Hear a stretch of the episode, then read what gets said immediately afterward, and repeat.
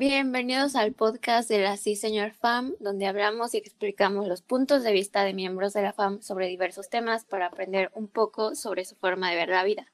Yo soy Diana Bravo. Y yo soy Eduardo Camacho. Hoy hablaremos del cine y el proceso creativo para crear películas. Para este episodio nos acompaña Andrés Pasos, quien es originario del norte de Ciudad Juárez, pero su mayoría de vida la pasó en la ciudad de Querétaro. Y ahora está estudiando cine en la ciudad de Toronto. Bienvenido, Andrés. Hola, ¿qué onda? Gracias, gracias por invitarme a este hermosísimo podcast. Es un honor estar aquí. Ok, Andrés, cuéntanos un poquito sobre cómo es estudiar la carrera de cine, por qué elegiste estudiar esa carrera. Ok, ok, es, uy, es, un, es una larga historia, pero ahí les va. Yo creo que todo empezó es muy, muy atrás. Eh, cuando yo estaba, cuando estaba muy chiquito, la verdad es que lo que yo quería estudiar era, bueno, no quería estudiar, ¿no? Cuando vas en primaria, mm, ese concepto de estudiar todavía no lo tienes. Lo que yo quería hacer de grande, cuando estaba en primaria, era pirata. Ese era como mi sueño, capitán de barco. Trabajos raros. Pero cuando llegué a secundaria, sabía que eso no era posible. O sea, que era algo medio raro. Entonces, pues uno se pone a investigar, así como de qué, dije, ¿en qué soy bueno? ¿Qué quiero ser? Mi hermano, que es mayor que yo, eh, ya empezaba a ver como qué rollo con las universidades, este, qué, qué onda. Entonces, pues yo empecé a ver qué carrera era la que me llamaba la atención. Y originalmente, entre cine y este computer science, que es este como, ¿cómo ponerlo? Es que es como ingeniería en computación, vamos a ponerlo, porque me amaban mucho las computadoras, pero la razón por la cual me fui por las películas fue porque no sé nada de matemáticas. Y para estudiar este, programación y todo ese tipo de carreras necesitas muchísimo conocimiento en matemáticas y bueno, no sé si como mucho, pero nada más necesitas como saberlas hacer. Entonces dije, no, ¿saben qué? Me voy a ir por cine. Entonces, desde como tercero de secundaria hasta que me gradué, seguir cine cueste lo que cueste. Y me gradué de la prepa y la primera carrera que intenté terminar fue producción de medios digitales con un minor en cine, que en Estados Unidos, porque me fui a Estados Unidos, puedes hacer esto que es un minor, es como un diplomado, pero con un poquito más de, valor. O sea, tienes tu, tu licenciatura y, y encima de eso puedes sacar como una, vamos a decirle, un hijo de la licenciatura, que era de cine, pero no terminé y me vine a México y empecé en la náhuac a estudiar comunicación. Estaba chido, pero tampoco me llenaba. Después de eso intenté volverme a Estados Unidos, pero mi visa como que no funcionó y estaba haciendo un ah, ¿qué quiero hacer? Puedo estudiar cine en escuelas así como de, la, Escuela de Cine de Nueva York, que es yo creo que la más famosa del mundo, New York Film Academy, o en otras universidades porque es carísimo. Intenté irme a Noruega, que en Noruega la educación es gratis y había una escuela de cine muy, muy padre, pero pues no se pudo porque cancelaron el programa de cine por falta de interés. Al fin de cuentas, acabé en una escuela de cine en México. Eh, super cool, dije, aquí de aquí soy eh, no me importa que al final de, este, de esta carrera de tres años no tenga una licenciatura avalada por la SEP, pero voy a tener un título de cine, voy a como hacer este, contactos y todo eso. Pero pues como todo, el COVID llegó y mi escuela se cayó. O sea, salieron, salió al aire todo lo que tenía mal mi escuela. O sea, muchísimas cosas. La mitad, más de la mitad de los alumnos se salieron, despidieron a Mm, con el 90% de los profesores, un problemón. Y de estaba este, yo tengo un amigo de la prepa que siempre hicimos como quisimos empezar juntos, nos metimos a un concurso de cine en, mi pueblo, aquí en, allá en Querétaro, y pues mi amigo eh, estudió efectos especiales y está trabajando aquí en Canadá y me dijo, ¿sabes qué? Ahorita Canadá está súper chido deberías ver qué onda. Y mi mamá un día me dijo, pues, ¿por qué no investigas algo en el extranjero? A ver si puedes como encontrar algo afuera, ¿no? Y dije, ah, pues voy a buscar y encontré la Escuela de Cine de Toronto, Toronto Film School, que al parecer es una de las 10 mejores escuelas de cine del mundo, lo cual es decir mucho, es la número 8. Y está súper bien, empecé a investigar, y pues poco a poco el sueño se fue convirtiendo en realidad. Dije, mm, le dije a mis papás, quiero hacer esto. Tienen un programa en el cual te ayudan a conseguir trabajo. El programa dura nada más un año y medio, pero es un curso intensivo. Y mis papás me dijeron, sí, no te preocupes, te apoyamos, vamos, de que se logra, se logra. Pusimos todos los kilos del mundo, no solo mis papás, también mi hermano me, me apoyó. Él, él ahorita ya está trabajando y bueno, trabajando y estudiando al mismo tiempo, pero ya tiene un, nivel económico un poquito mejor. Entonces me dijo, sabes que yo te apoyo. Y en cuestión de meses apliqué, me aceptaron. mi sueño, no, no tengo idea, un sueño así siete años de haberme graduado de la prepa y más como diez de haber querido entrar a una escuela de cine así con este nivel, por fin lo logré, ¿no? Estaba en una escuela de cine internacional, reconocida a nivel mundial, eh, fue algo súper, súper chido. Casi un año después, aquí sigo echándole ganas y pues ahorita estoy trabajando en mi tesis, que es un corto. Y pues aquí estoy, o sea, es en Canadá, en Toronto específicamente, Toronto Film School, y pues le, le estoy dando. Esa es la historia de cómo llegué aquí. Medio larga, pero aquí estoy. No, pues e, está interesante cómo saliste de tu zona de confort, o sea, le fuiste buscando, sabías lo que no te gustaba, sabías qué querías y pues lo estás logrando, ¿no? Es un pasito más en esta pequeña vida. Y bueno, yo tenía una duda, Andrés, ¿cómo, cómo es que se hace una película? ¿Tú cómo determinarías que son los puntos para hacer una buena película? Mira, pues híjole, esto de una, una buena película, yo tengo una forma de pensar y como ver, es que si nos ponemos a definir qué es una buena película, está medio difícil, ¿no? Y yo digo que al fin de cuentas una buena película es la la película que más te guste a ti, o sea, dependiendo de cada persona, pero si nos vemos en un punto de una buena película que deja dinero o que llega a festivales o que tiene un muy buen ranking en IMDB o en Rotten Tomatoes o esas páginas que califican películas, pues lleva todo un proceso es una película y a veces es muchísimo más complicado de lo que las personas creen.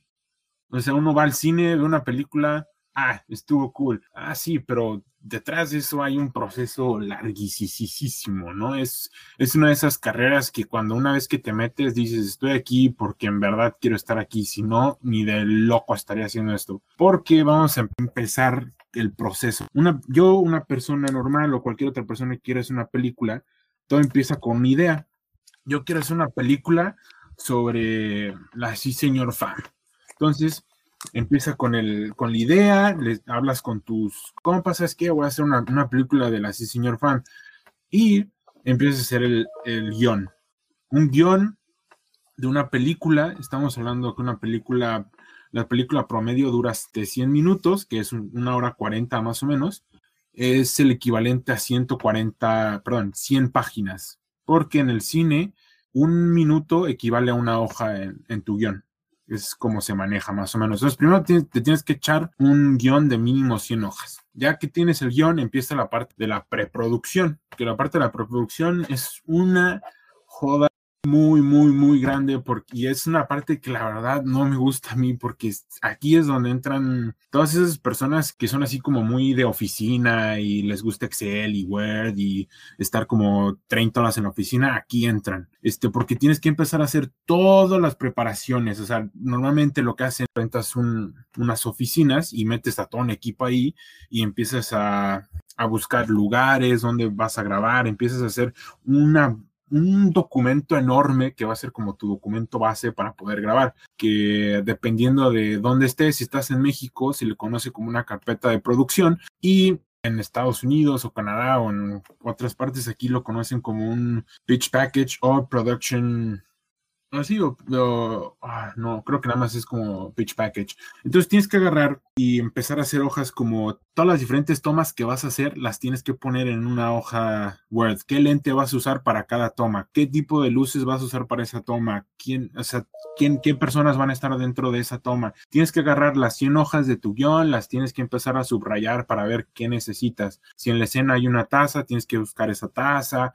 Todo este proceso de empezar a comprar y empezar a hacer listas de lo que necesitas, empezar a buscar actores, y es un papeleo que, y así incansable, así, así empieza a ser una de, una de cosas que a mí la verdad no me gusta y es un área en la cual no me meto porque tienes que ser muy organizado y es mucho de andar en la computadora así como día y noche, ¿no? Eh, echándole kilos porque son muchos templates de Excel y echándole mucho coco porque aquí estás pasando lo que está en palabras, lo estás pasando a como algo más visible, ¿no? O sea, te, te empiezas a imaginar cómo quieres las tomas, cómo quieres que se vayas, cómo quieres que se va a ver y todo eso. Entonces, eso ya es la preproducción. Una vez que ya tienes todo y ya sabes qué tomas van a ser, qué días, cuántos días, viene la parte que todos conocemos, pues que el rodaje. Y eso, por lo regular, este, en producciones grandes, eh, lleva un mes. Pero aquí es donde viene la parte donde uno piensa dos veces si quiere estudiar cine o no. Cuando estás trabajando en cine, es muy, muy común tener horarios laborales de hasta 16 horas diarias. Y trabajas fines de semana y son semanas de que descansas un día y trabajas seis. O sea, es pesadísimo y es un mes de estar así. Y muchas personas dicen que no se casan porque ellos ya se casaron con el cine, porque te exige tanto que no tienes tiempo para otra cosa. A mí eh, depende de qué tipo de persona sea, pero sí, sí te exige muchísimo, sobre todo en esta parte de ya grabar la película, sí es algo muy, muy, pero muy cansado y es algo que lleva muchísimo tiempo. Y después que grabaste, todo chido, todos están cansadísimos, pero pues ya se logró y tienes todo en, en discos duros, lo pasan a preproducción, no, perdón, a postproducción.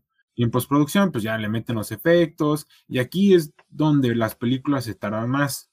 Porque no sé si a veces las personas dicen, ah, empezaron a trabajar en tal película hace un año, porque aquí es donde las películas se retrasan más cuando las están editando. Cuando editan una película, es uno, donde más dinero gastan las compañías de cine que es donde más lana le meten porque es, es más costoso, o sea, meterle efectos especiales, este, corrección de color, o sea, que se vea como elegante. Y a veces las compañías hacen mal el presupuesto o no les dan los fondos necesarios y tienen que pausar el proyecto por mucho tiempo. Por esto que a veces las producciones duran años, o sea, años de años, porque las pausan por falta de recursos y la mayoría del, del tiempo es porque las pausan en la edición, o sea, en postproducción. Pero una vez que ya está lista la película, pues ya es nada más sigue repartirla y sacarla a cines. Y pues, a- pues depende mucho del- de, la, de la época en la que estés viviendo para ver qué es lo que hace una película taquillera, ¿no? Por así ponerle que, pues ahorita lo que pega mucho pues, son los superhéroes, o sea, todo. Si vas a hacer una, una película de superhéroes de, de algún estudio famoso, sabes que vas a tener un alcance muy, muy, muy chido.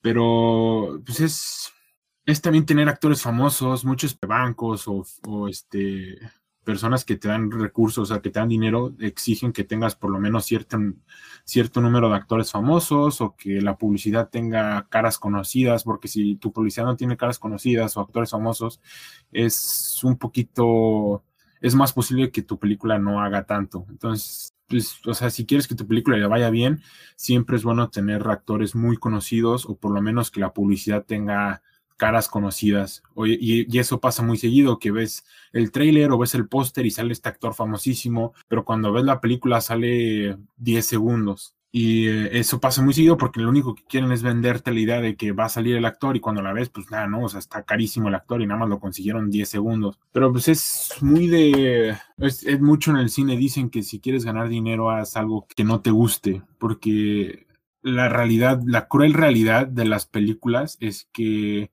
la, la mayor parte del tiempo eh, los directores no tienen muchas decisiones en la película, sino que los que están poniendo el dinero, las productoras grandes, Universal Studios, Disney, pasa lo que pasó con la con ahorita lo que hace recientemente estuvo de de moda la de la Liga de la Justicia, que salió la Liga de la Justicia originalmente en el 2017, o por ahí, no me acuerdo, y este Zack Snyder sacó su versión.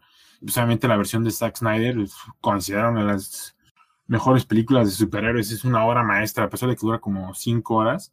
Es un peliculón. ¿Y por qué? Porque ya no tenía los estudios, ya no tenía DC o ya no tenía todas esas compañías super grandes detrás de él diciéndole qué hacer, sino que él hizo lo que, lo que quería. Y ese es un problemón en la industria. Los directores tienen una visión artística muy chida, pero las compañías no los dejan hacer porque saben que lo que vende es otra cosa. Sí, ese es el proceso de hacer una película que pues, sí cuesta muchísimo y luego ves a personas súper desgastadas, o sea, tienen 30 años y están bien canosos nada más porque están duro y dale en horarios laborales súper fuertes y es súper conocido que en la industria del cine haya mucha droga, lamentablemente. Pero sí, sí hay mucha droga en la industria del cine porque son jornadas laborales muy pesadas. Pues, así está. no sé si tiene sentido lo que acabo de decir, pero... pues sí tiene mucho sentido. Es igual, nosotros aquí con el proceso del podcast tenemos casi lo mismo de tenemos que planearlo, escribirlo en un documento, ya grabamos el podcast, después pasamos a editarlo, edición de audio, programas, ver qué sonidos suenan bien, si hay sonidos o aumentarle el volumen. Sí, tiene pues mucho sentido lo, como lo explicaste para mí. Y bueno, también yo tenía una duda, ¿cómo es que analizan una película? ¿Cómo es que un crítico llega y comienza o los mismos directores, fans del cine. O sea, yo sé que cada criterio, cada cabeza es un mundo independiente y tienen sus gustos, ¿no? Pero en común, ¿qué puntos toman para analizar? Hemos visto los premios Óscares, la academia, que comienzan con la fotografía, vestuarios, escenografía. Para ti, ¿cuáles son los puntos claves para analizar una película? Para mí, la verdad, como ya dije anteriormente, es, una película es buena si a ti te gusta. Pero siempre hay maneras de, si lo ves un poco por el lado técnico, siempre va a haber cosas que resalten y hagan técnicamente a una película mejor. Yo recuerdo mucho lo que un profesor de cinefotografía me dijo, que cuando tú ves una película y algo resalta mucho, es porque está mal, porque hacer una película no se trata de, por ejemplo, si tú eres cinefotógrafo, eso no lo decía como para la fotografía, si tú ves una película y dices, wow, la fotografía estuvo increíble, el fotógrafo hizo algo mal. No de que haya salido mal, o sea, posiblemente sí sea muy buen fotógrafo, pero no, no logró hacer ese como atmósfera cinematográfica, ¿no? Te, te sacó de la película y, tú, y, y sabes que, que, no, que es una película y eso es como, no sé si me, no si me explico, es al notar la fotografía está perdiendo esa magia de, de este mundo que está creado en la, en la pantalla. Para, para mi profesor siempre nos dijo que lo mejor para él es que todo funcione tan bien que no notes la fotografía o el audio o la edición que esto esté tan bien puesto que logres introducirte al mundo tan bien que no te acuerdes que es una película, porque al momento que notas que, es una buena fotografía, ya, ya no estás poniendo atención a la película, estás poniendo atención a que se ve bien la fotografía. Y ya te perdiste en la narrativa, tu cabeza ya está analizando las cosas diferente porque ya te diste cuenta que es una película y te un profesor que es una las personas que más conoce películas y bueno, que más películas ha visto que yo conozco. Es un, un compa que sabe película que le digas película que ha visto. Y él decía que las buenas películas son aquellas que te puedes sentar a tú a ver y dices como cineasta, voy a analizar esta película y a la mitad de la película ya ni te acuerdas que te sentaste a analizarla. Te metió tanto a la película que se te olvidó que le estabas analizando. Esas son las buenas películas, cuando la película, la trama es tan poderosa que se te va el rollo de que le estás analizando, porque pasa mucho en la industria y supongo que pasa mucho en cualquier otra industria, ¿no? Que estudias tanto esto y que ves tanto como tu carrera tanto tiempo que cuando ves, por ejemplo, yo una película, siempre la analizas, ¿no? Ya como estás tan acostumbrado que ya las ves diferente, pero siempre llega esta película que es diferente O sea que a pesar de que la quieras analizar, no puedes y la historia te envuelve y entras a este universo sin que tú quieras. Es, esos son los tipos de películas que en verdad valen la pena. Y también, hablando de como del universo, hay algo que se llama atmósfera cinematográfica, que es muy, muy importante porque esto también va de la mano con lo que tiene que hacer sentido la película. Básicamente, una buena atmósfera cinematográfica es una película en la cual ridículo sea algo, tiene que hacer sentido dentro de la película. Y no importa si en la película los cochinitos pueden hablar, si en ese universo tiene sentido, está bien. Y con eso ya es suficiente. Y esto es lo que hacen buenas películas. La atmósfera cinematográfica es tan buena que te envuelve, ¿no? Es lo que sigo volviendo como a decir esta palabra porque es muy importante para una buena película que te envuelva y no como una película, sino como un mundo, o sea, que no, que vaya más allá del análisis, o sea, que en verdad disfrutes la película y por eso este, hay un, hay un cine que se llama Roger Dickens que ha sido nominado al Oscar como 15 veces. Ha ganado una o dos, pero ha sido nominado una cantidad de veces exagerada. Y lo que tiene este, este fotógrafo es que tiene una manera muy sutil de fotografiar las películas. Es muy, muy, no es nada sorprendente, pero es tan bueno él que su fotografía no se nota. Va muy bien de la mano con todo lo demás, con toda la trama. Y algo que le criticaron mucho a algunas personas a la película de Revenant, con que fotografió el Chivo, un fotógrafo mexicano muy, muy famoso, fue justamente esto, que las personas cuando veían esa película se fijaban muchísimo en la fotografía. Y sí, o sea, efectivamente, hasta hicieron lentes especiales para esa película. Nada más está hecho en atardeceres y amaneceres, o sea, en Golden Hour. Y ves la película y dices, wow, no más, ese paisaje está increíble. Pero si te pones a analizar, ya muchas personas nada más se quedan con eso. O sea, de que, ah, ¿qué tal Revenant? Ah, no manches, los paisajes de lujo. Qué increíble la fotografía, sí, pero la película? O sea, ¿te acuerdas de qué se trata? Un compa que se arrastra y ya, ¿no? Pero, ah, ¿qué tal la fotografía, no? Estuvo increíble. Y sí, o sea, el Chivo creo que hasta ganó un Oscar por esa película. Y el Chivo tiene una fotografía increíble, pero pasa muy seguido eso, que la fotografía supera la película en general y tú te acabas acordando nada más de la fotografía en vez de acordarte de una película tan buena como es True Grit, una película de vaqueros increíble que es un remake de unos hermanos directores muy famosos, que ahorita se me olvidó el nombre, una película increíble de vaqueros, no voy a decir puros dramas, es Cone, no sé cómo se pronuncia su nombre, y es una super película porque es, ves la película y no te fijas en la fotografía, te, la trama te envuelve, está tan bien escrita y el fotógrafo hizo tan buen trabajo que todo está perfectamente equilibrado y disfrutas la película como una película, ¿no? Te metes en el mundo, a diferencia de una película como The que sí la fotografía sobresale.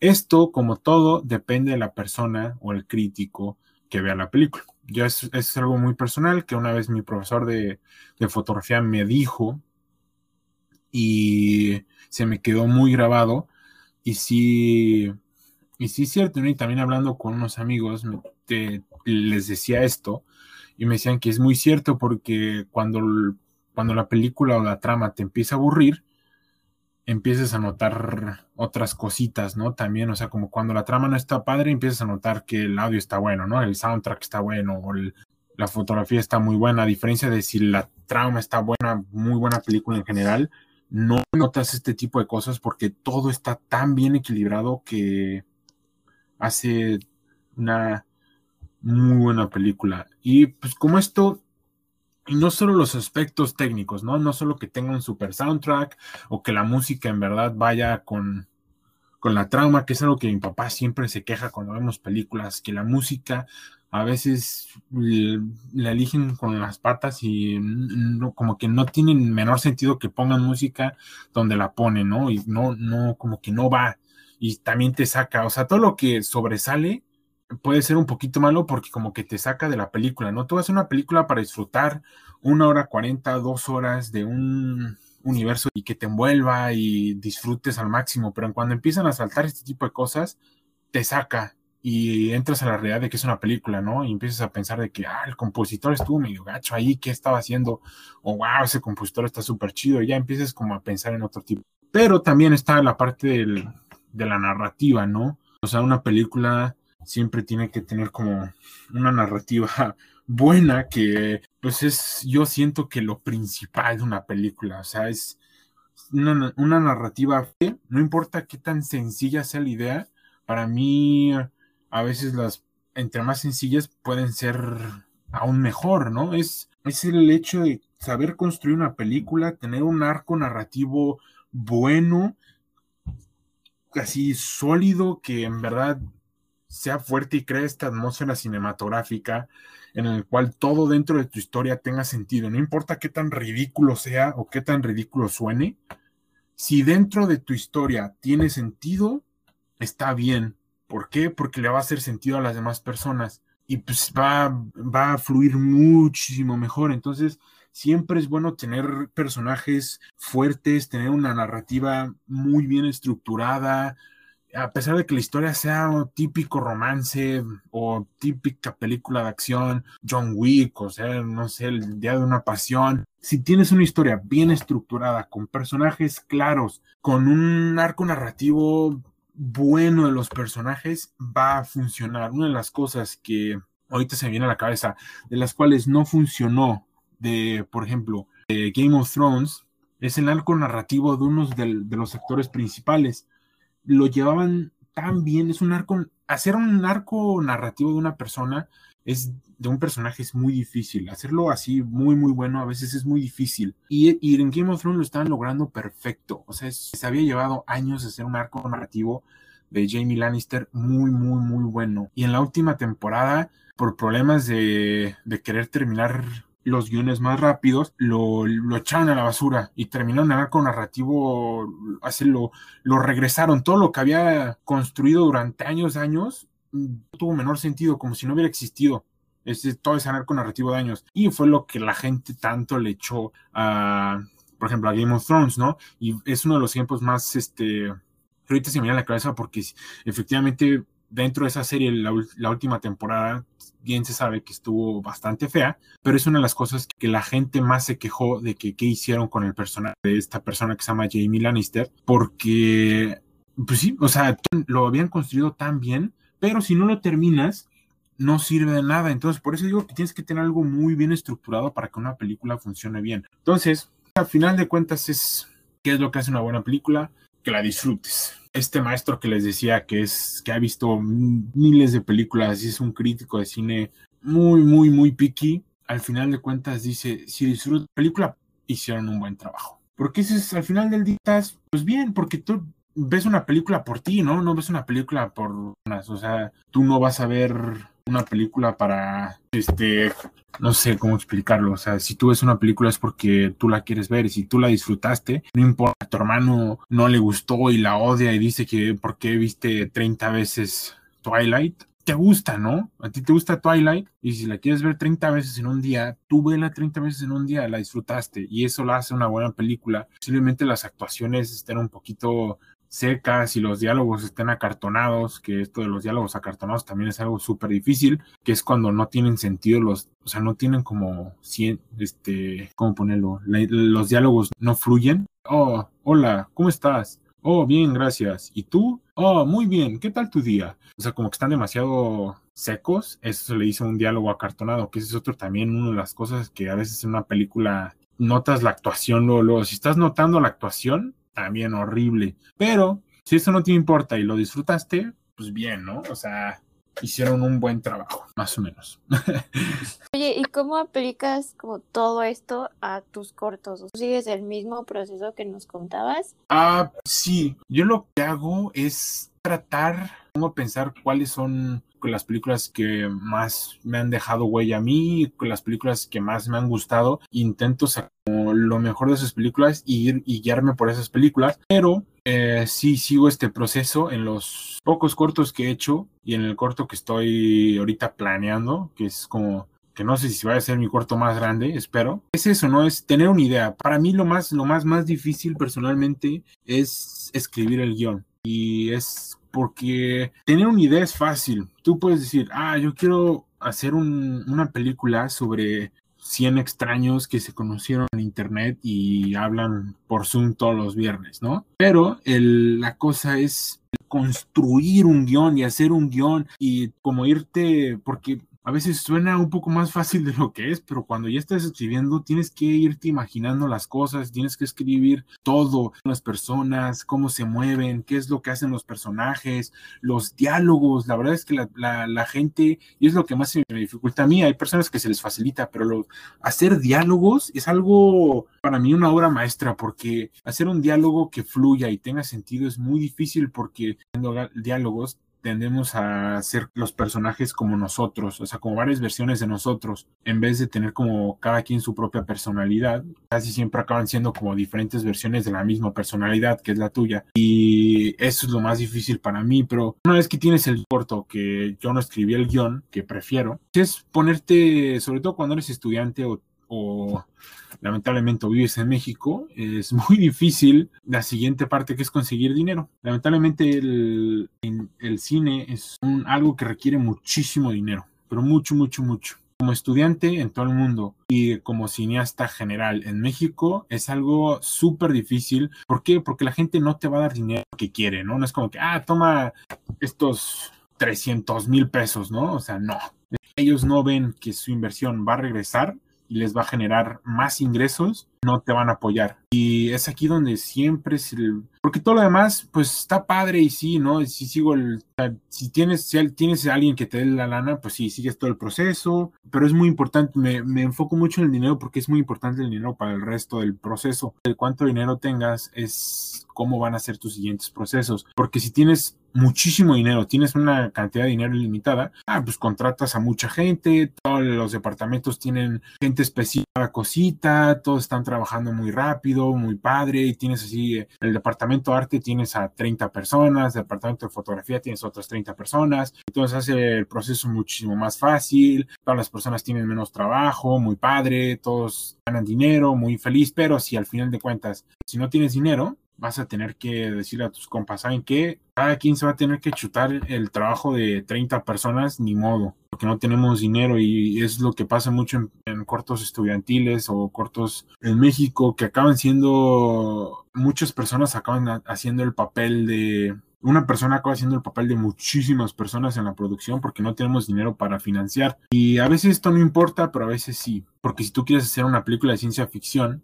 pues obviamente sí requieres mucho dinero, porque si no, lo más posible es que no te vaya a salir como tú quieres. Muchos directores se frustran y, es por eso que yo voy a ir por películas más sencillas de, producir con tramas, por más simples que sean, con tramas que llamen la atención, que al fin de cuentas las disfrutes ver, pero como yo sé que no tengo tanto presupuesto no voy a poder lograr obtener tanto presupuesto, sean fáciles de hacer, que es el caso con mi película de tesis una idea que eh, tuve desde hace muchísimo tiempo con mis amigos en la prepa, que nunca logramos hacer. Entonces, como en esas películas que me quiero sacar la, espinita de hacerla. Y es, va a estar súper sencilla y todos mis profesores me están diciendo, ah, súper bien, te van a decir que sí, porque la, la, escuela te la tiene que aprobar, porque es muy sencilla de hacer, pero está muy bien hecho el guion. Y entonces yo siento que estudiantil, muchas personas como que quieren salir y comer el mundo, pero tienes que empezar por algo sencillo, con películas o cortos muy, muy sencillos que los puedes hacer con tus amigos, pero que al final tengas un producto muy bueno que valga la pena. Ese es como el proceso que yo, porque sí estaría súper chido, ¿no? Poder tener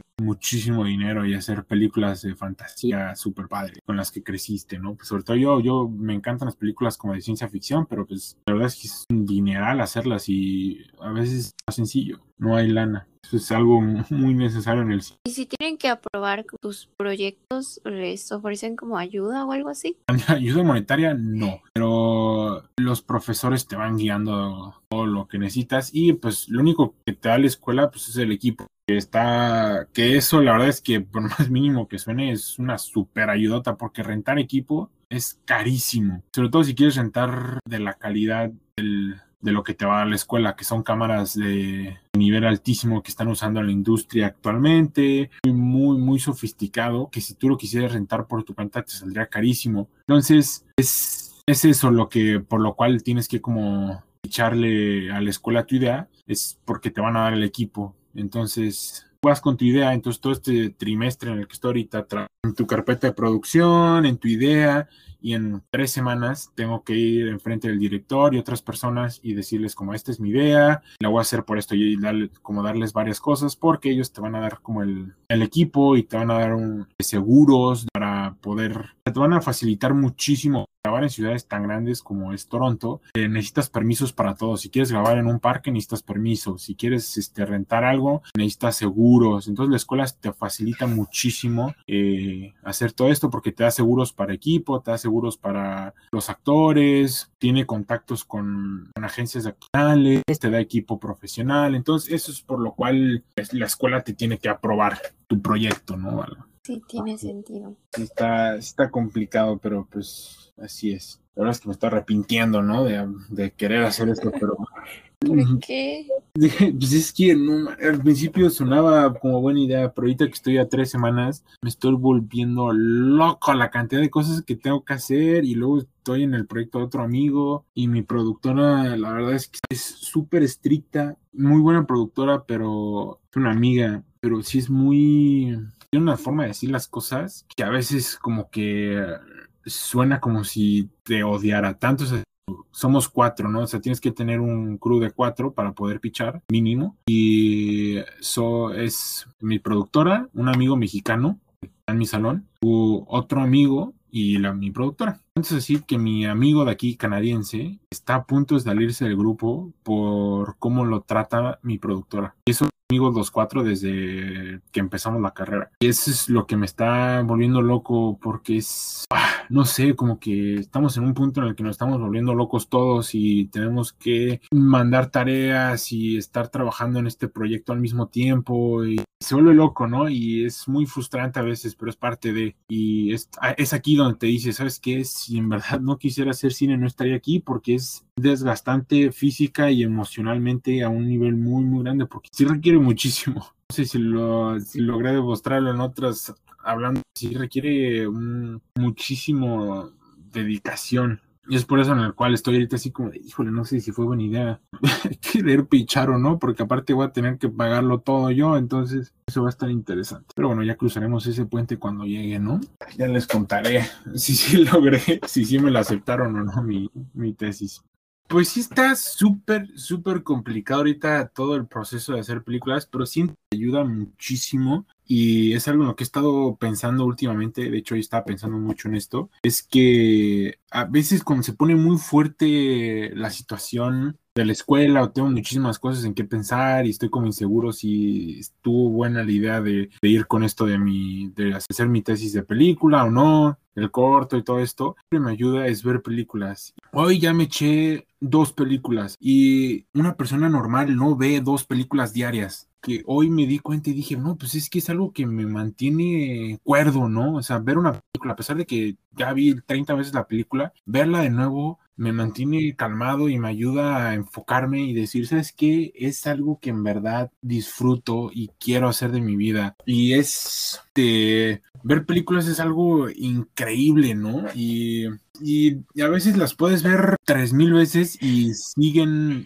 sin, sin hacerte como, sin, sin, sin ser aburridas. Entonces, ¿cuál es esa película que podrías ver esas tres mil veces y que te siga gustando? Aquí, dato curioso, hace unos años, cuando recién empezaba la universidad, tenía esta idea de que ver una película dos veces, no, no yo, yo decía, no, ver una película dos veces pierde su chiste, y quería ver como todas las películas, y estaba viendo películas así a lo desgraciado, veía una cantidad de películas increíble, pero llegó un punto en el cual dije, no, pues ver una, cuando ver como películas dos veces, o sea, como repetir películas, me di cuenta que no estaba tan mal porque se nos olvidan, y a pesar de que ya te sabes como la trama, ya siguen teniendo como esa, y es, aquí entra algo y por lo cual digo que si la película te gusta, está buena, porque yo les puedo decir una película que he visto muchas veces, que me encanta, pero si yo se las van a decir, ay, jole, como que así, esa como que una película de excelente, con una super cinematografía y una trama espectacular y que haya ganado Oscar y así, no. Pero del otro lado te puedo decir películas que me gustan muchísimo son de cine culto, como por así ponerle, y películas reconocidas en el, en el, mundo de la cinematografía. Entonces, yo siempre tengo conflicto en el decir cuando me preguntan de que, ah, ¿cuál es tu película favorita? Porque la película que más veces he visto son las películas de Harry Potter. Son las películas que más he visto y las puedo ver una y otra y otra y otra y otra y otra y otra y otra vez. Pero cuando alguien me pregunta, ah, dinos tus películas, casi nunca digo Harry Potter porque siento que esa no es la respuesta que esperan de alguien que estudia así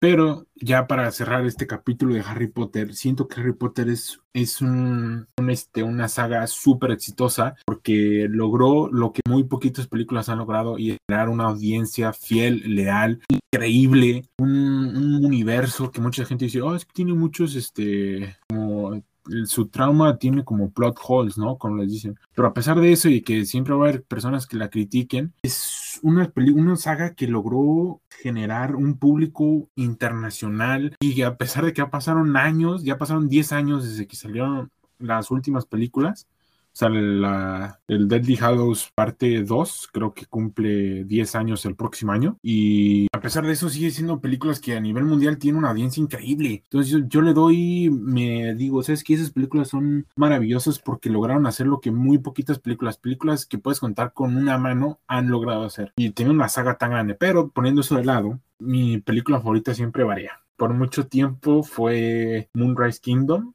es una película que muy pocas personas ubican, pero es, una película de un director que se llama Wes Anderson. Este director fue conocido por su película que ganó un Oscar que se llama El Hotel Budapest. El Hotel Budapest fue una película que ganó Oscar a Mejor Película 2014, por ahí, no, no estoy seguro qué año, pero ya hace unos cuantos añitos. Pero es Moonrise Kingdom y es una película excelente que he visto muchísimas veces. Son de dos niños que deciden huir de sus casas y como que se enamoran, huyen de sus casas al bosque y es no sé, tan simple, pero al mismo tiempo tan espectacular y tan bonita la película. Y esa sí es una película que uno puede recomendar a cuando alguien te pregunta película favorita. Es, sí puede ser una de las películas que dices, ¿no? Moonrise Kingdom. Porque está hecho por un director reconocido, ha ganado Oscars, que tiene un estilo cinematográfico muy específico. Es una película muy bonita, pero que eh, también he metido como, he entrado en mis películas favoritas, una película que se llama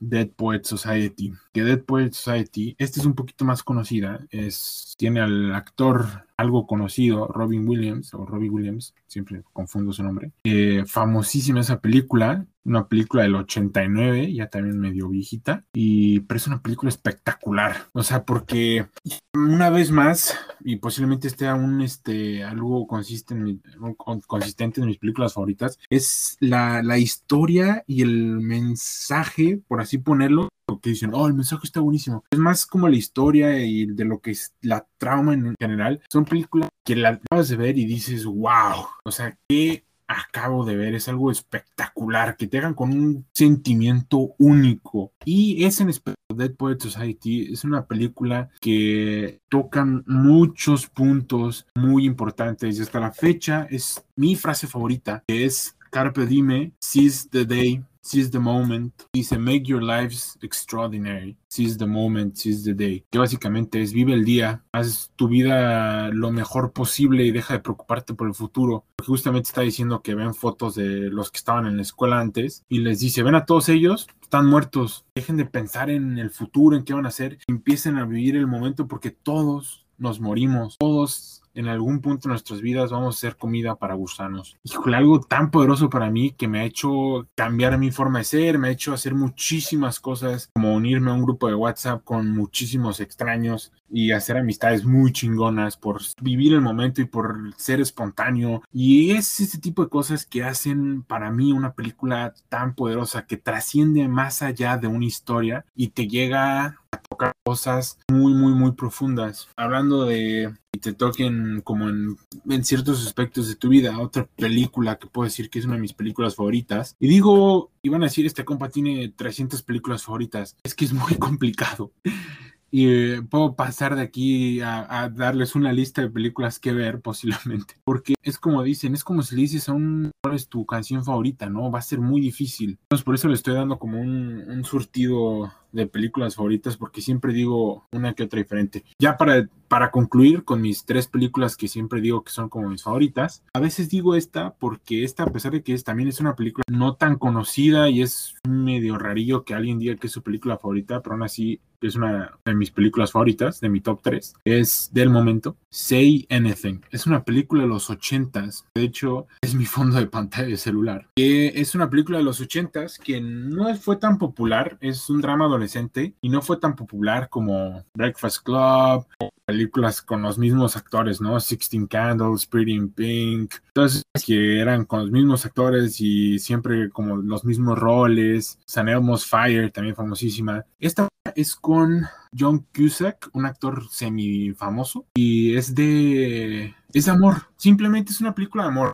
Así, lo más básico que hay. Pero aún así es. Representa un punto en mi vida muy importante y me no sé, o sea, me cambió la manera de ver las películas también, porque era una, era una época en donde veía puras películas de los ochentas. Como cuando tenía 17 años decidí ver puras películas de los ochentas y esta fue la que más se me quedó, Say Anything. Es, y tiene una escena muy famosa que todos reconocen y cada una vez que les digo esta escena dicen, ah, es esa película, wow. Es la famosísima escena de un chavo sosteniendo una grabadora encima de él, afuera de la ventana de una chava. Esa escena es de esta película. Es una escena súper simbólica, es este compa tocando la canción de In Your Eyes de Phil Collins a una chava que le gustaba, que estaba saliendo, y a pesar de que sea la historia más genérica de amor adolescente, para mí representa algo muy importante y por lo cual llega al estatus de película favorita, que es a lo que iba y tocaba anteriormente. Que una película buena no necesariamente tiene que ser esa película que ganó 10 Oscars, ¿no? O sea, si a ti la película te dejó algo y representa algo para ti y en verdad te gusta, esa película es una excelente película. Y esas son mis tres películas favoritas pero como digo, siempre están variándole. Ya que dijiste que nos puedes aventar más películas, ¿nos puedes recomendar otras 10? Ah, claro que sí.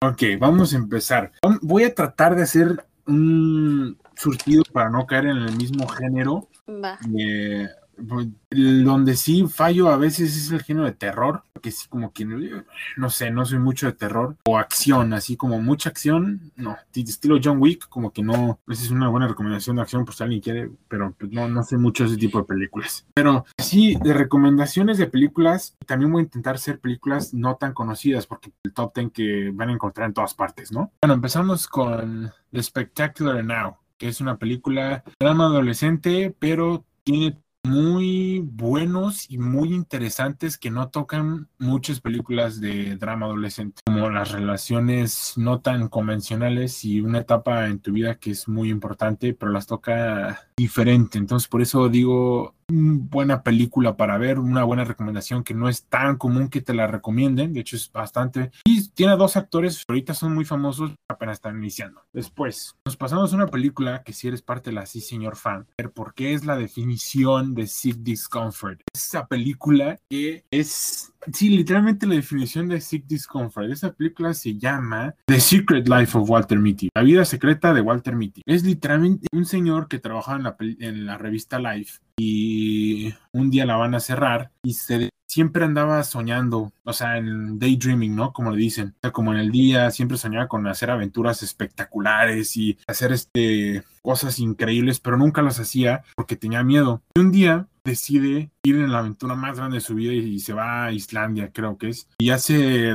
y hace una de cosas increíbles. Y es esta película que tiene una historia muy bonita y está muy padre y al final te dejo un mensaje vale la pena muchísimo verla, pero esta película ha inspirado a muchísima gente, o sea, es, es, lo que me encanta esta película, porque esta película es de esas películas que, muchas gracias, esta película me hizo dejar mi trabajo y perseguir mi pasión y hacer cosas que nunca habíamos soñado y ha inspirado a muchísima gente a seguir sus sueños y vivir vidas increíbles, que es muy, muy parecido a lo que ha hecho este canal de YouTube, Yes Theory, con todas estas personas que tenemos aquí. Es muy, muy parecido y es una película muy bonita que, que inspira mucho a seguir tu vida y tu sueño y porque la vida es muy corta y tienes que vivirla al máximo. Entonces es The Secret Life of Walter Mitty. Vámonos a algo un poco más como un, un thriller. Es una película un poco más conocida, pero aún así siento que no tan recomendada, siento yo. Pero yo sí la recomiendo mucho. Es una película que se llama The Others. Uy, está muy buena.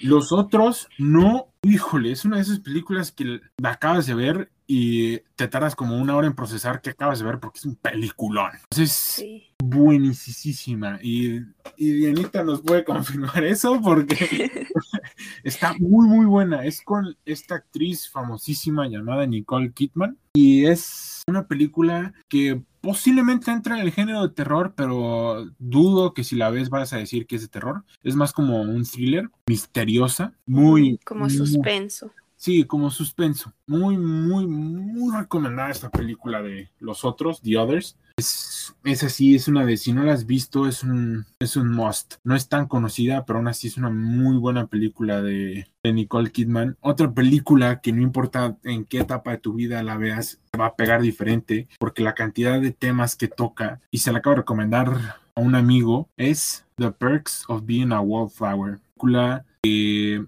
que no es tan, es, tiene muchos actores famosos, pero la gente no le gusta o se le hace muy aburrida, pero es una película que toca muchísimos temas y habla de cosas muy importantes y la ves y te pega diferente en cualquier etapa de tu vida y la yo la disfruto cada, cada vez que la veo porque la veo regularmente la disfruto muchísimo porque como que te hace entender que, que no estás solo y que hay que también pasan por cosas diferentes y a pesar de que es como no sé si entra en la categoría de drama adolescente es unos chavos en la prepa toca salud mental toca la homofobia amor, toca muchos muchos conceptos del día a día que no solo aplican para la prepa para toda tu vida. Y pues simplemente lo decidieron hacer en un pues, en un escenario de prepa, pero aún así es ah, cosas muy, muy, muy bonitas y, que pues, se deben de hablar que la gente casi no habla de ellas. Entonces, esa es otra recomendación. The Perks of Being a Wallflower. Otra recomendación, vamos a algo, algo deportivo ahora, un clásico de los deportes, que si quieres ver algo de deportes o no, es una película muy buena. Es Remember the Titans. Remember the Titans Ahorita se me acaba de ocurrir y dije, tengo que variarle porque si no voy a decir puros dramas. Es una super película que, ve- que esas películas que veías en la tele cuando eras chiquito y vuelves a ver ya de grande y dices, wow, muy buena película. Está basada en, hechos reales, película de un equipo de fútbol americano. Específicamente es eh, la primera escuela en mezclar blancos con negros en Estados Unidos y trata sobre su equipo de fútbol americano y cómo llegaron al campeonato y todo eso y, y por- pero te enseña muchísimos valores y es muy entretenida y siento yo que sí entra en la categoría de un clásico, sobre todo en la categoría de, de- como el género de deportes, hay muy poquitas como esta que en verdad son disfrutables. Y esta es una de ellas, es una muy buena película. Cualquier persona que le gustan las películas de deportes te puede decir que esta película es muy, muy buena elección. Continuando con más películas, déjenme aquí sacar mi, mi lista de 300 películas que tengo aquí. Ok, es Seeking a, Friend for the End of the World. Esta película es una película eh, que posiblemente nadie ubique. O sea, si se la... ¿Qué? Es con dos actísimos. Es con Steve Carell y Keira Knightley. O sea, no sé si los ubiquen, pero son muy, muy famosos. Y es una película que casi no se habla. Es de dos que se va a acabar el mundo. Dicen, ok, el miércoles va a caer un meteorito y nos va a matar a todos. Y son dos personas que estaban muy solas y que deciden acompañarse en los últimos días de, de la Tierra. Y es una película muy, muy entretenida, muy bonita, que la gente casi no, no, le, no le presta atención. Pero ahí está dos super actores que lograron hacer una película entre comedia, drama, mm, bastante bonita y taquillera, por si quieres ver algo un poco diferente a puro drama adolescente. Otra película hablando de Keira Knightley es Begin Again. Begin Again es una película un poco más musical. Si no sabes quién es Keira Knightley, es sale en Piratas del Caribe. Es ah, ¿cómo se llama esta? Es la mujer en Piratas del Caribe, la, la única principal que sale. Bueno, ella tiene esta película de música, que es una película muy, muy bonita, que es una relación entre ella, un, un señor casado y su novio. O sea, son dos personas que tienen pareja, pero que eh, tienen, que encuentran una relación muy bonita entre ellos dos. Y se trata como este, tenemos pareja, pero como que sentimos algo por, como uno por el otro, pero está complicada. Y ah, temas mm, muy, muy padres. La música es muy buena. Sale el cantante de Maroon 5, Adam Levine, creo que se llama. Y tiene muy buen soundtrack la película.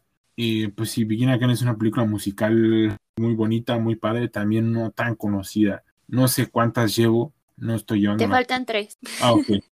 Otra película ya, para aún, aún, nadie ve ahorita y me enoja porque es uno de mis géneros favoritos. Es una película western, un clásico de clásicos, El bueno, el malo y el feo. Es una de las mejores películas en la historia del cine. Marcó muchísimas cosas en su época. Es una película que te pones a investigar, le vas a encontrar mil y un cosas. Es un género muy específico pues, es de aquí, de esta, es una trilogía que se llama la trilogía del hombre sin nombre, que de aquí salió Clint Eastwood, ¿no? Clint Eastwood, este director, actor famosísimo, salió de estas películas. Fueron como su, su grande break que lo, que lo hizo así como ser lo famoso que es ahorita. Pero de la trilogía de este director, Sergio Leone, la mejor es El bueno, el malo y el feo.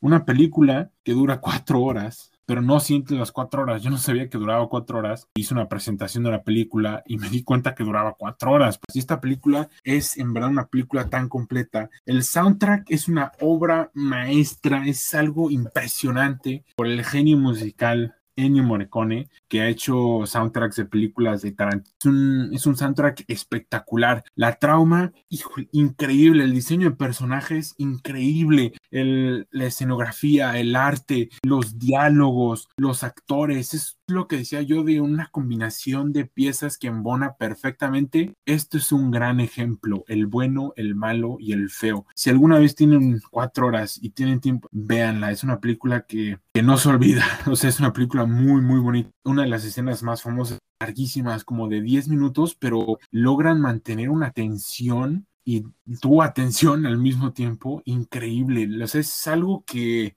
cine bien hecho y encima de todo eso son películas hechas con presupuestos muy bajos. El, spaghetti western, una de las cosas que lo caracteriza es tener presupuestos bajísimos y aún así lograr hacer unas obras maestras impresionantes. Y pues ese es una de esas, el bueno, el malo y el feo. Se las recomiendo a todos. Ya sé que a nadie le gusta el western y hoy en día si dices que te gusta el western te ven con una cara medio rara porque a nadie le gusta el western hoy en día. Pero a mí se me hace una película que vale muchísimo la pena ver. Viéndonos algo un poco más moderno, porque esa película se 60, que vi recientemente el año pasado, que se llama The Peanut Butter Falcon, el halcón de crema de maní.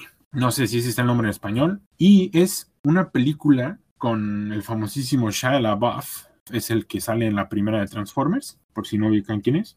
Y se trata de este señor, de este chavo, como de entre 20 y 30 años, que tiene síndrome de Down, que no tiene familia y vive en casa de, de, retiro para ancianos. Él quiere ser luchador y ese es su sueño más grande, ser luchador. Y es con un actor tiene síndrome de Down, en, o sea, en realidad, y es una actuación impecable, muy, muy padre. Entonces escapa y se encuentra con este chavo que va huyendo de algo de su vida, que es Shia LaBeouf, y juntos huyen y es toda una aventura de, de, esas dos personas que se topan con otra, con una chava, y son tres personas en una aventura increíble, con un actor con síndrome de Down que hace un papel espectacular, que te habla sobre las amistades, sobre los sueños, sobre vivir la vida en general, increíble. Este se llama The Peanut Butter Falcon, muy, muy recomendada y que la verdad no la había anunciado. Intento que sean películas así como que no, que no veas así como del día a día recomendados por ahí. Entonces, esta es muy, muy buena. Es increíble la película. Y ya para cerrar, vamos a cerrar con eh, una película que es muy difícil de encontrar, pero si la encuentras, vela. Se llama Kings of Summer, que es también una de mis películas favoritas. Son tres chavos que se hartan de sus familias y bueno, dos, y que sus papás son tan controladores y que todo el tiempo los están como mandando y deciden huir de sus casas y vivir en el bosque. Después se les une otro tercero, medio raro, y son ellos tres viviendo en el bosque. Es una película que disfrutas mucho, la ves, te da risa y al mismo tiempo como que entiendes a los chavos, es una película completa, padre, palomera para ver un domingo, la disfrutas muchísimo, está muy bien lograda, la verdad es que las actuaciones muy muy buenas, eh, es una, una película muy completa, The Kings of Summer se llama, de los, los reyes del, del verano. Para terminar, ese es, creo que sí, ya, ya son 10 o me falta una. No, ya son 10. Ah, ok, entonces sí, es muy buena. Espero que alguna de esas les haya como llamado la atención. Si no, espero algún otro día les pueda recomendar películas un poco más de su gusto. Las tendremos que ver para poder analizarlas como dijiste en los puntos anteriores. Oye Andrés, si te quería preguntar a ti, ¿tú qué opinas del cine mexicano, de nuestro cine, de cómo ha evolucionado? ¿Cuál es tu opinión? Híjole, que la, da tristeza lo que es el cine mexicano ahora, especial que tuvimos. Eh, el cine, la época del cine dorado en México, espectacular, muy padre. Y sí, o sea, la época dorada en el cine mexicano, si se hubiera mantenido, ahorita seríamos otro rollo, ¿no? Sería un cine espectacular. Y, o sea, es una de las razones cine, la época dorada del cine existió, fue porque mientras mientras que todo el mundo estaba muy preocupado por luchar en esta guerra famosísima, eh, la Segunda Guerra Mundial, eh, pues México, como no participó, bueno, sí participó con el famosísimo Escuadrón 47, no sé qué, pero bueno, no participó bien, bien. Entonces no tenía nada que hacer y todo el, bajó espectacular. O sea, el Estados Unidos no estaba haciendo cine, estaba haciendo muy, muy, muy poquito cine. Entonces México pues agarró y dijo, aquí soy. Y empezó a hacer cine muy, muy bueno. Pero después vino una época muy oscura en los 60s y 70s, 80s también. O sea, después de los 50 murió porque todas las personas que estaban haciendo cine en los 40s y 30s se volvieron viejitos y se volvió como una mafia, como todo en México, qué sorpresa, que no querían que los directores entraran y hacían todo entre ellos, pero ya era muy anticuado y ya la gente se había cansado y era muy difícil tener cosas nuevas, querían cambiar, entonces como que todo empezó a chafear, el cine gringo agarró otra vez para arriba y pues, todo se fue para abajo y valió el cine mexicano y nunca se recuperó, lamentablemente. Y algo que me frustra muchísimo es que a veces hay producciones muy padres. Tengo dos ejemplos muy claros. Es yo cuando estudiaba cine en México, pues iba, iba al cine con mis amigos de la carrera y una vez nos topamos, hay dos películas, una la vi afortunadamente en el Festival de Morelia, un festival muy importante, una película que se llama Museo, es una película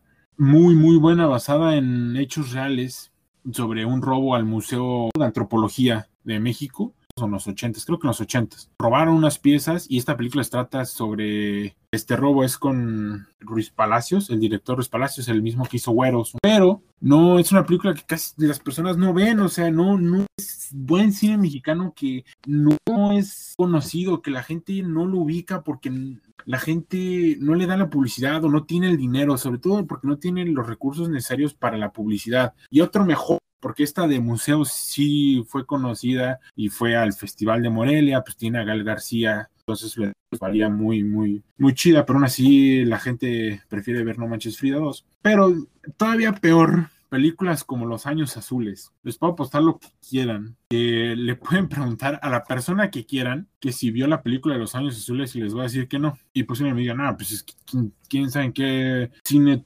chafísima te fuiste a meter ahí en la cineteca de Chimpancingo, ¿no? Pero no, es una película que salió en Cinépolis en todo México. En Cinépolis. Y dijeras tú, salió en tu cine local de, no sé, de Zumpango. Ah, dices, ah, posiblemente, pues sí, ¿no? Nada más los de Zumpango la vieron. Pero no, es una película que, que salió a nivel nacional en Cinépolis. Es una super película mexicana con actores no conocidos. Una trauma muy peculiar, muy rara pero es una película muy bien lograda y había tres personas en la sala de cine y los tres estudiábamos cine. A veces me da coraje porque México hay muchísimo potencial para cine, pero no hay apoyo y acabas viendo en Netflix Control Z, lo cual está, sea, no pude ver ni 10 minutos de esa serie. Le apoyan lo que, lo que deja dinero, ¿no? Y lo que lamentablemente lo que el público mexicano ve, pero ah, sí me da mucho coraje que teniendo tanto potencial México y habiendo tantos cineastas tan talentosos y con tantas oportunidades y siendo un país México cineasta, porque es, o sea, muchas producciones es aquí en México, o sea,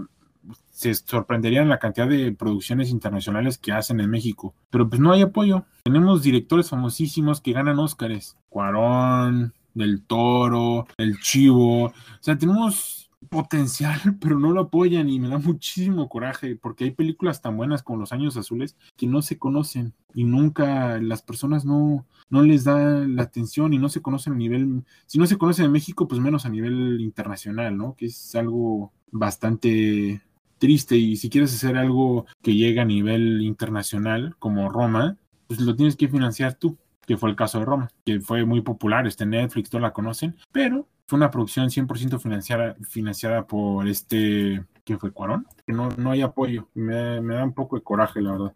Porque de que hay potencial, hay potencial. Esperemos que en un futuro ya. Tú eres el siguiente potencial de México. Sí, pero.